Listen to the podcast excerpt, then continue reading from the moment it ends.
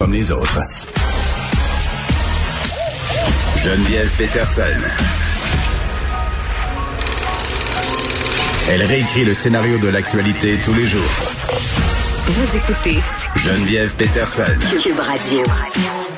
On se parle d'un dossier sur la commission Charbonneau. Ça fait cinq ans et ça ira encore plus mal au ministère euh, des Transports. On est avec Jean-Louis Fortin, qui est directeur de notre bureau d'enquête, qui est avec nous chaque lundi. Salut Jean-Louis.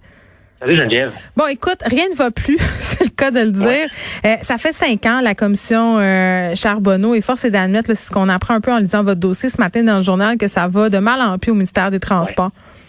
Puis, euh, je tiens à saluer le courage de mon collègue Nicolas Lachance, qui Oui. s'est plongé là-dedans. Tu sais, le MTQ, là, bon, on a en tête un immeuble en béton gris, le, le complexe G à Québec ou le 500 René Lévesque à Montréal. Tu sais, c'est c'est drabe un peu, c'est tout plein de fonctionnaires, euh, c'est des structures, c'est des documents, c'est bon. Puis c'est c'est pas le genre de sujet normalement qui euh, c'est pas c'est pas toujours plaisant d'aller fou- mettre ton nez là-dedans pour voir comment ça se passe. Mais quand on y va, une chance qu'on le fait parce qu'on se rend compte qu'il y, a- des sérieuses lacunes. là. Ah, bon, alors euh, je te, ramène effectivement cinq ans en arrière, mais même dix ans en arrière. Mhm. Il y avait au MTQ, là, c'était une porte ouverte à la collusion puis à la corruption parce qu'il y avait personne qui vérifiait à l'interne. Euh, euh, ne serait-ce que quand il y avait des allégations, euh, un entrepreneur qui, appelait pour se plaindre, de dire Moi, j'ai soumissionné en bonne et due forme, puis ça a l'air arrangé avec le gars des vues, ça a l'air d'être un ami euh, d'un tel qui a eu le contrat, puis il n'y avait pas. Bref, il n'y avait pas de chien de garde.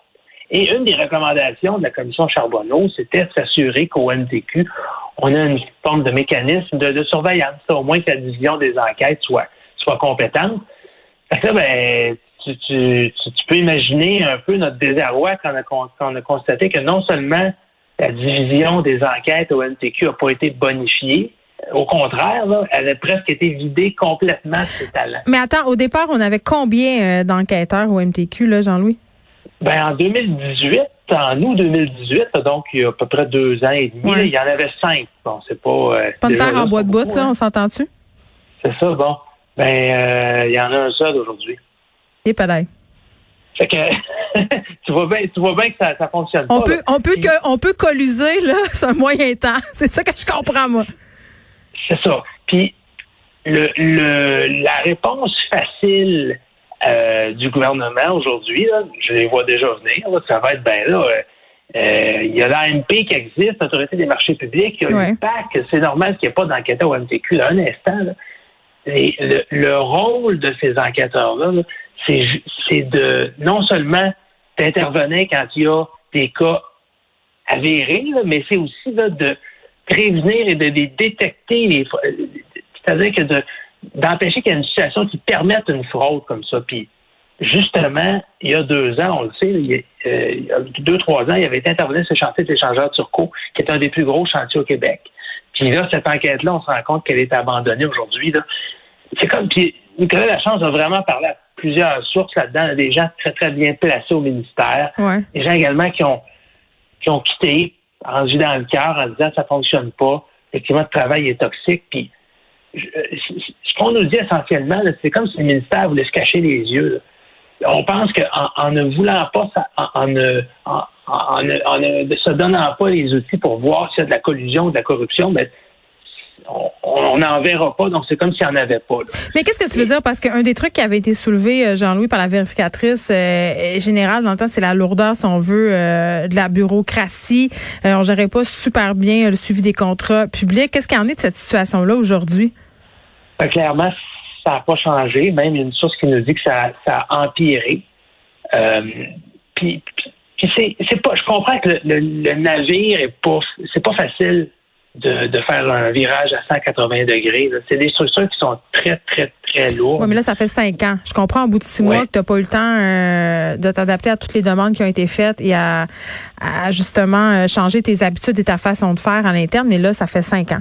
Cinq ans. Effectivement. Puis quand on regarde pourquoi les postes d'enquêteurs au MTQ sont vacants, hein, si c'était pas nécessaire, on les aurait éliminés. Ils sont vacants depuis 18 mois, la majorité de ces postes-là. Puis là, ben, on nous a répondu, ben, écoutez, il y a un processus de dotation qui est en cours, il y a eu des réaménagements, c'est pas trop clair. tu sais. Mais c'est pas normal que ça prenne 18 mois avant. À 18 mois, il y a le temps de faire passer des affaires. Je peux dire que dans, je connais pas beaucoup d'entreprises privées que ça fait 18 mois qu'il y a un poste qui est à combler, puis ah, qu'est-ce qu'on pourrait bien, ah, on va y penser encore un peu, t'es dans t'agis, là. Puis c'est ce qui ne semble pas euh, se produire présentement au, ministère des Transports. Puis quand tu me parles de climat euh, toxique, là, on est passé euh, vite. Qu'est-ce qui se passe exactement? Qu'est-ce qui a été dit aux journalistes? C'est c'est c'est assez particulier, ça, parce qu'il va y avoir des, des, audiences. C'est-à-dire qu'il y a eu des plaintes en bonne et due forme qui ont été déposées.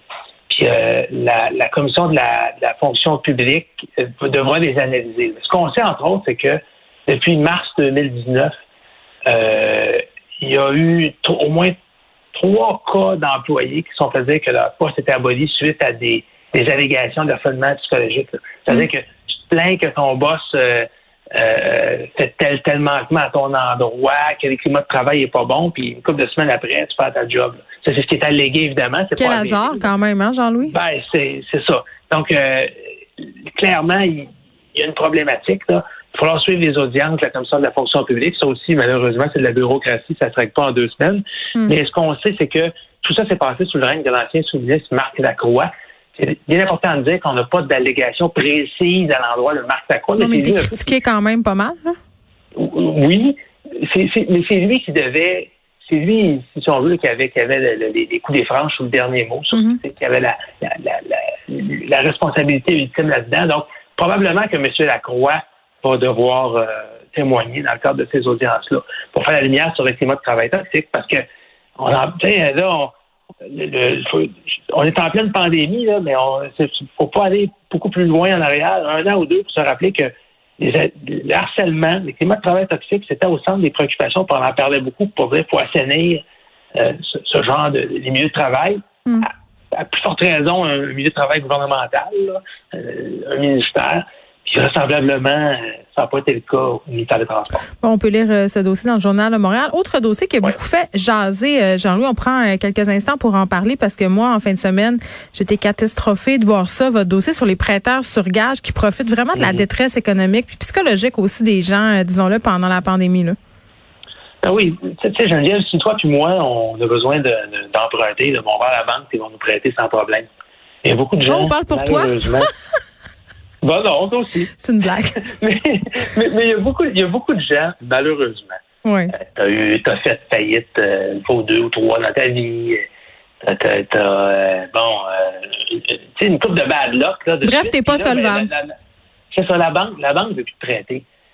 Mais malheureusement, ils se tournent vers ces individus-là, puis Hugo Jonca, au bureau d'enquête, a fait tout un travail, non seulement de les identifier, mais aussi de tenter de savoir pourquoi ils ont les pratiques qu'ils ont. Parce qu'il faut bien comprendre, au Canada, là, le taux euh, qu'on considère usuraire, criminel, c'est 60% de taux d'intérêt. Tu n'as pas le droit de prêter à plus de 60% On comprend bien pourquoi. Oui. Ben oui, c'est beaucoup. Non, non, c'est hallucinant. Même un prêt à 40. Moi, personnellement, je trouve ça déjà usuraire.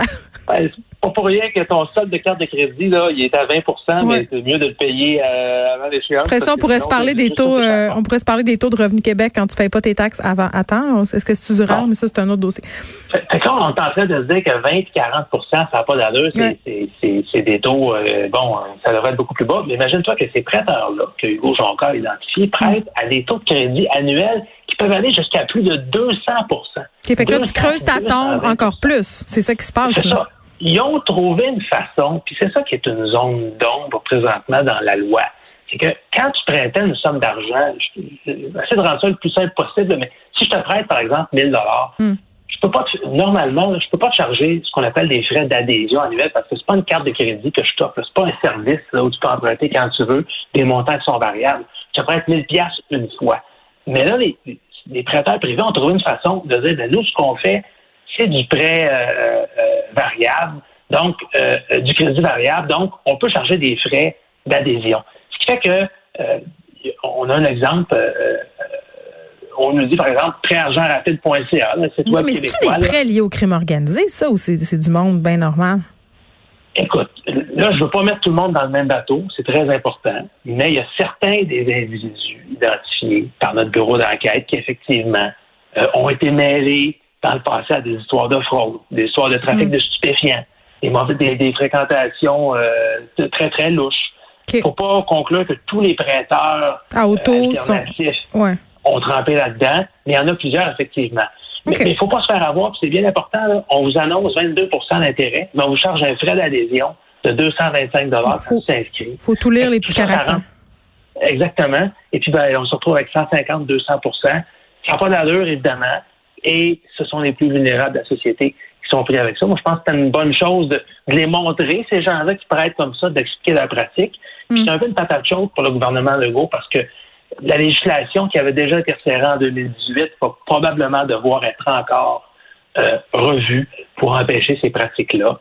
Euh, parce que, ben, avec la pandémie, on le sait, hein, les gens qui vont se retrouver à faire faillite. Non, ça n'a aucun sens. Puis la dernière affaire dont tu as besoin euh, quand tu es euh, dans des situations financières problématiques ou quand tu es dans la précarité, c'est de t'endetter plus, de devoir plus d'argent, de creuser ta propre tombe encore plus. ça augmente le stress. Ça aide personne. Finalement, les seules personnes que ça aide, c'est ces gens-là qui sont sans scrupules et qui perdent de l'argent à des taux absolument faramineux et qui devraient, euh, selon moi, être inquiétés.